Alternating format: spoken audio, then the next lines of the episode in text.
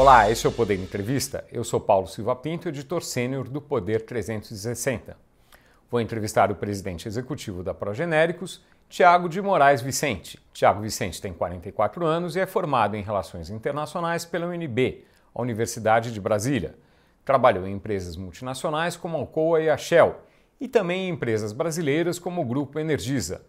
De 2021 a 2023, foi gerente de comunicação, relações institucionais e governamentais da Apex Brasil. Desde julho de 2023, é presidente executivo da Progenéricos. Tiago Vicente, obrigado pela entrevista. Olá, Paulo. É um enorme prazer estar aqui com vocês e falando com seus web espectadores aqui do Poder 360. Agradeço também a todos os web espectadores que assistem a este programa. Esta entrevista está sendo gravada no estúdio do Poder 360 em Brasília, em 21 de agosto de 2023.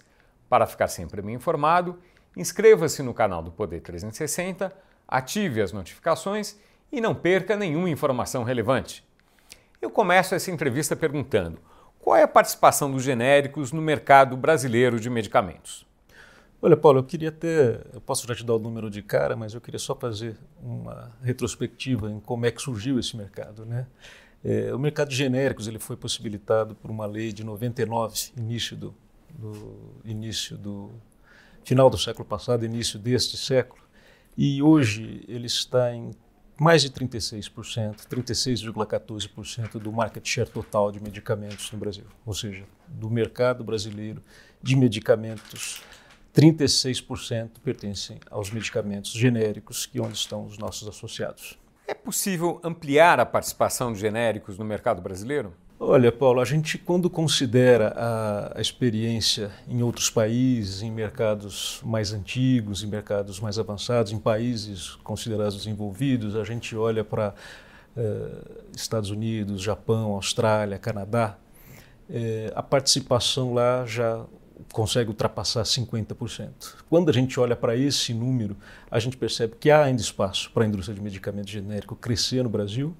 E o que eu posso dizer é que no último semestre, eh, em meio a tantas dificuldades que a economia às vezes tem, que os cenários globais às vezes apresentam, as cadeias de fornecimento têm, a gente pode, a gente pode com orgulho dizer que o setor de, de medicamentos genéricos cresceu 4%.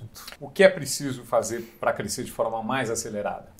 Olha, o setor já vem trabalhando muito. É uma, é uma indústria que você vê pelo perfil das pessoas que estão dentro dela. É, é difícil você ver alguém com pouco tempo no setor farmacêutico de medicamentos genéricos. É sempre um, é, são sempre é, empreendedores muito dedicados ao crescimento dessa indústria. E quando a gente olha é, para tudo que aconteceu desde o início da lei até hoje, no que essas empresas transformaram a partir de um ajuste que o, o poder público fez, o Estado brasileiro fez, dando garantia é, jurídica para que as empresas tivessem uma previsibilidade daquilo que elas investissem e poder é, ter um retorno que não é só econômico, é um retorno social, porque a, a introdução medica, do medicamento genérico no país, que por lei faz com que ele seja, no início, 35% mais barato o que na prática é, a gente consegue fazer por muito menos, entendeu? Há casos que chegam até a 70%, 80%, e de uma forma que é, é uma revolução, é a maior revolução que houve nos últimos 25 anos dentro da indústria farmacêutica do Brasil. E o crescimento que a gente tem hoje e, e está dentro desses 36%, a gente espera que consiga chegar a 40%, a mais de 40% nos próximos dois anos. É isso que a gente busca. É, a gente vê que é importante é, e é parte fundamental da minha missão trazer para a mesa todos os atores, é, é, todos os atores que trabalham na área de medicamentos genéricos, da indústria farmacêutica, não só as indústrias nacionais, mas também as multinacionais, para fazer com que todos é, olhem e tenham como referência o respeito à lei de patentes, que é o que deu possibilidade à produção do medicamento genérico e que gerou um novo modelo de negócios que é complementar às demais indústrias que produzem medicamentos. É, então, o nosso trabalho é fazer com que todos esses atores cooperem. A gente, eu não posso deixar de destacar, por exemplo, é, o papel da Anvisa, que nos últimos anos de forma muito heróica, vem trabalhando assim dentro desse crescimento. Quando a gente fala desse crescimento da, da, da indústria de medicamentos, que hoje está em 36%, então você deve imaginar o quanto que a Anvisa não trabalhou não se esforçou para poder garantir que esses medicamentos cheguem à população não apenas com preço mais barato, mas com a mesma qualidade, a mesma eficiência e a mesma uh, segurança que se espera de um medicamento genérico.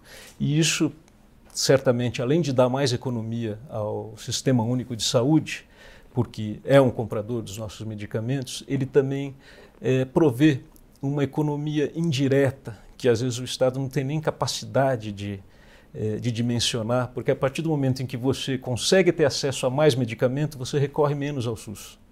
Então, é... para outros tratamentos, para outras coisas que serão necessárias. Exatamente. Hoje, muitas vezes, medicamentos de uso contínuo, no passado, antes da, da, do advento dos genéricos no país, o tratamento de uso contínuo era muito custoso. Hoje, por lei, eu já posso dizer que é 35% mais barato. Isso não foi é, algo, isso foi algo que foi construído, veio com é, inovações a partir da, da Lei Candir, depois com a Lei de Patentes e, por fim, a, a Lei dos Medicamentos Genéricos de 99.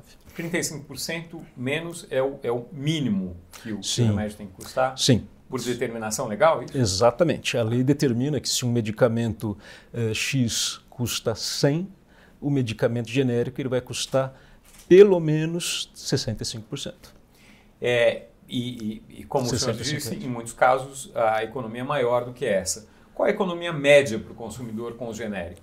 Olha, a economia média é, para o consumidor, quando se fala em medicamentos genéricos, biosimilares, a gente está falando aí alguma coisa, se tratando de média, algo entre 40% a 50%.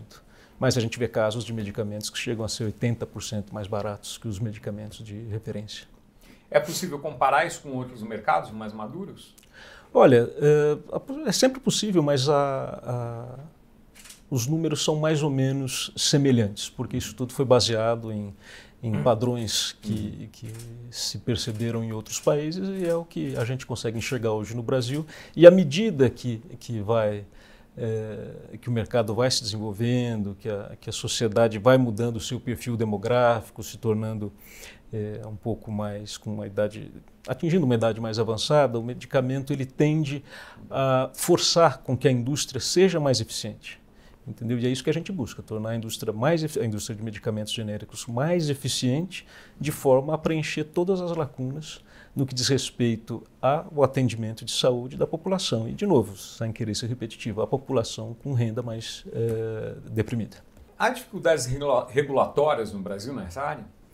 Olha, eu vejo que a regulação de medicamentos, é, no, no medicamentos, em especial de medicamentos genéricos, ela, ela é bem é, fundamentada no que foi proposto dentro da criação da Anvisa. O que a gente nota e o que a gente tenta como é, associação e junto com uma coalizão de parceiros é sempre fazer com que é, a agência reguladora, a Anvisa, possa ter cada vez mais recursos para que ela possa fazer ainda melhor o que ela já faz.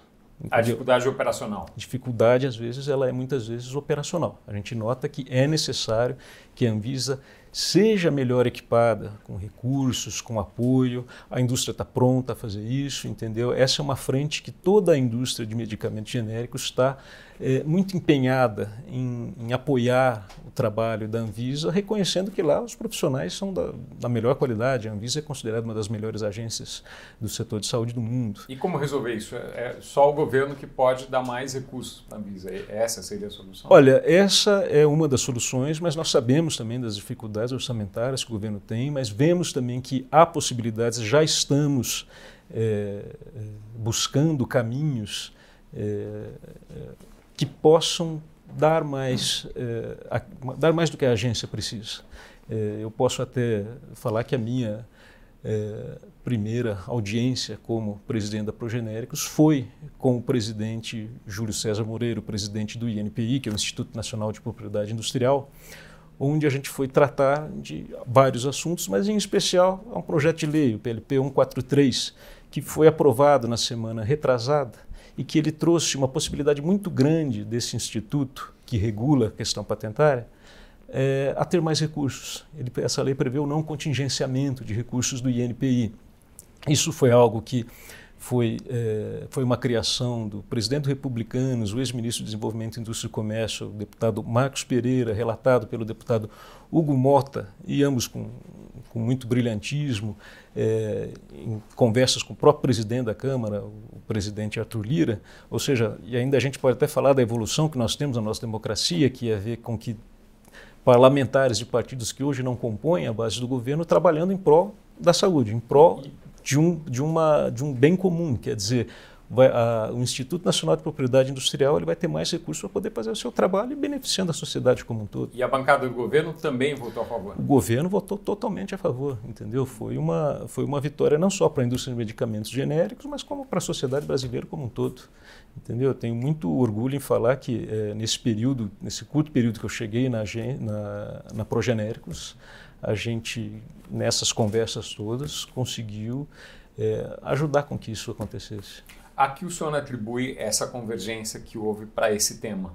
Olha, o que eu posso acreditar, é, e, e que eu gosto de acreditar também, é que quando a gente fala em saúde, é, a gente não está nem falando de uma questão estratégica, a gente está falando de uma questão vital, a gente está falando de vidas.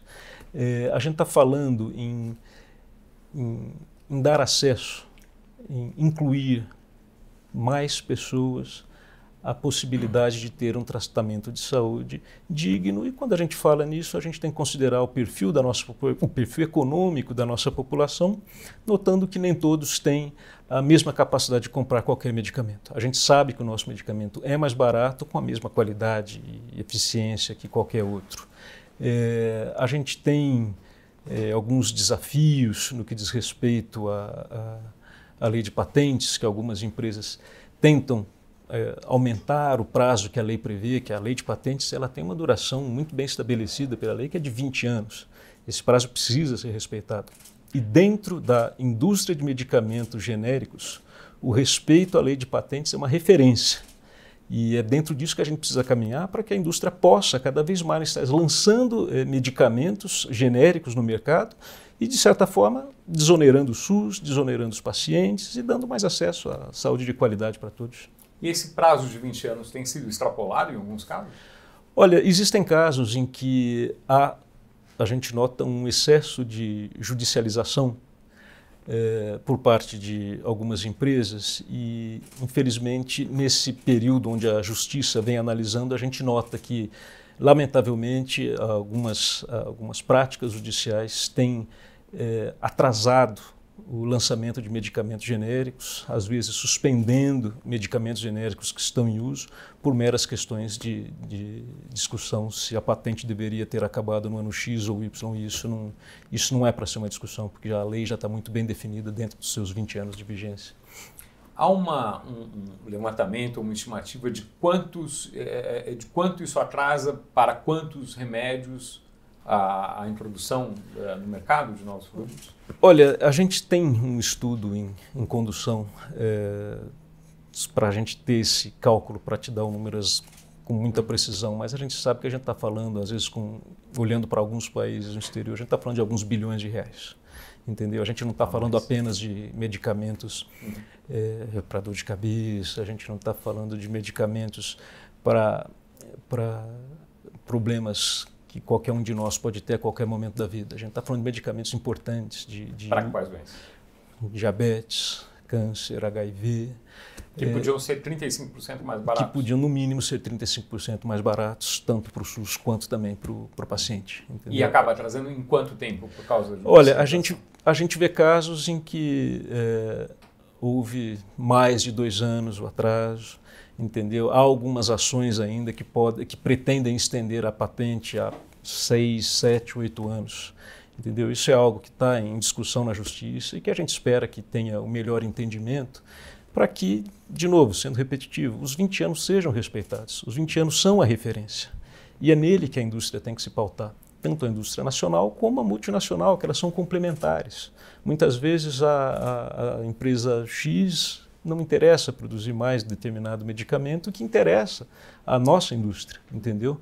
porque a nossa indústria é mais inclusiva, a nossa indústria ela traz mais gente para o sistema de saúde, ela traz mais gente para a adoção de melhores práticas na, na, na, área da saúde. Então, a gente, não, a gente tem como uma, um princípio é, basilar e, mais uma vez, uma referência ao respeito a essa lei que é tão importante, que criou um negócio novo, que criou empresas que hoje empregam muita gente, entendeu? Se você olhar é, o número de funcionários que a indústria de medicamentos tem, ele é muito alto. Eu não vou te dar o um número exato agora, porque ele é muito volátil, a depender, do, a, a depender do ano que a gente tomar. Mas ele tem uma característica muito importante, que é o perfil educacional. Se você olhar de, funcionários de uma indústria farmacêutica aqui do Brasil, de medicamentos genéricos, você vê que pelo menos 40% tem ensino médio, mais de 40% tem é, ensino superior completo, e aí você tem aí uma parcela menor de pessoas que ainda cursam ensino médio e pessoas muito qualificadas, com doutorado, etc., que fazem parte da área de pesquisa e inovação que essas empresas também têm. É possível dizer quantos remédios estão nessa situação de estarem é, com o lançamento suspenso por uma questão judicial? Olha, existem alguns, é, acho que o mais notório deles aí é, é um remédio que é muito usado para emagrecimento e para diabetes. Esse é um deles. Há vários casos, eu não quero aqui nominar nenhum sem ter o, estudo definitivo em mãos, mas é, esse, esse é um caso muito emblemático, entendeu? Que há investimentos que já foram feitos, entendeu? A, a, contratos que precisam ser honrados, e isso gera uma instabilidade e uma diminuição do apetite do empresário investir mais. A gente vê que o empresário brasileiro do setor de farmacêutico e da indústria de medicamentos genéricos tem uma força e um, um know-how muito grande para fazer isso crescer mais, e os números não, não dizem diferente.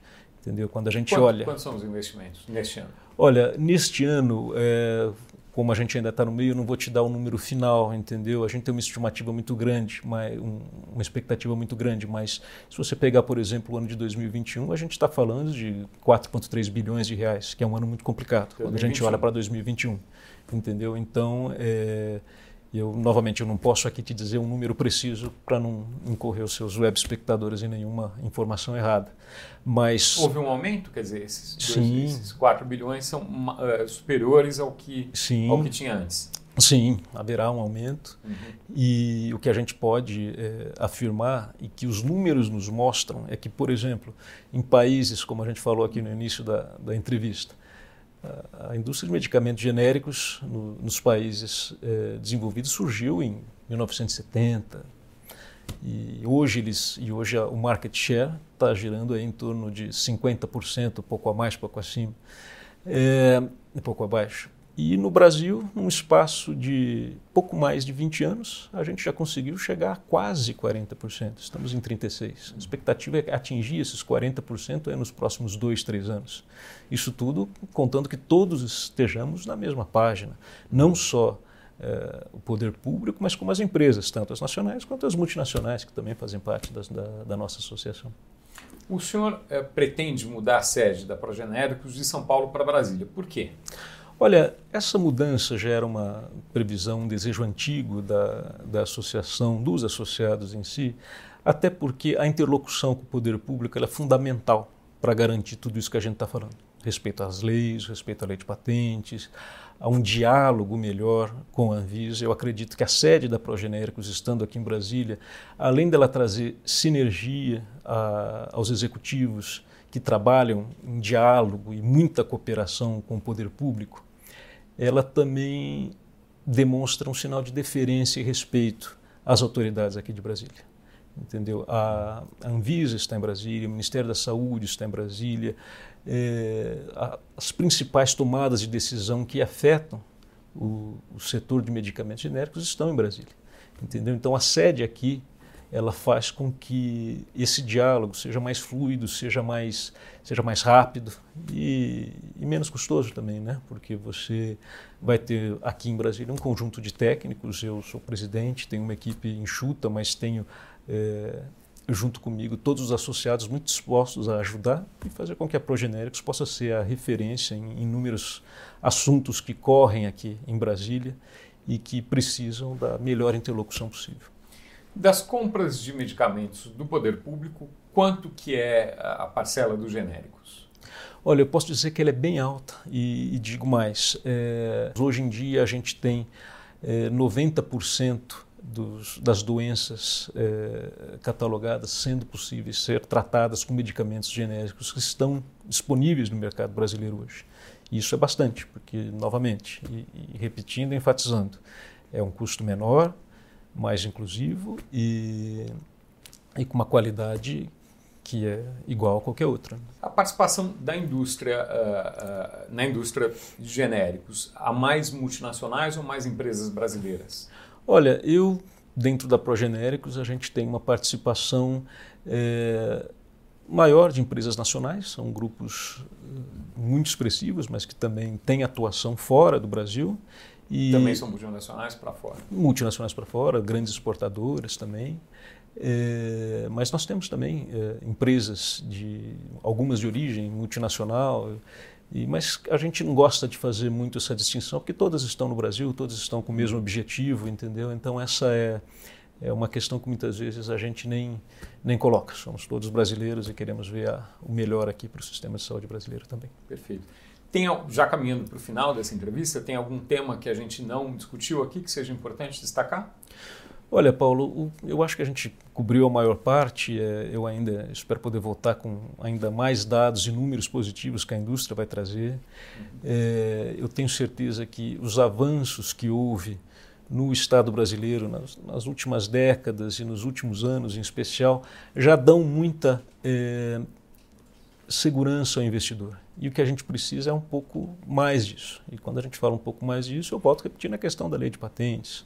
É, ela prediz 20 anos, e é nesses 20 anos que a gente tem que ficar. A partir do momento que isso estiver muito bem consolidado e reconhecido, não só pelo Poder Judiciário, mas pelo Poder Legislativo é, e Poder Executivo, eu tenho certeza que a indústria vai avançar muito e quem ganha é a sociedade brasileira como um todo, com mais acesso a medicamentos genéricos que têm a mesma qualidade e eficácia que qualquer outro.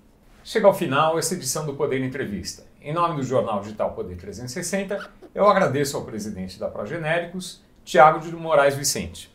Obrigado, Paulo. Espero voltar aqui em breve e obrigado pela entrevista. Agradeço também a todos os web espectadores que assistiram este programa. Essa entrevista foi gravada no estúdio do Poder 360 em Brasília em 21 de agosto de 2023. Para ficar sempre bem informado, inscreva-se no canal do Poder 360, ative as notificações e não perca nenhuma informação relevante. Muito obrigado e até a próxima.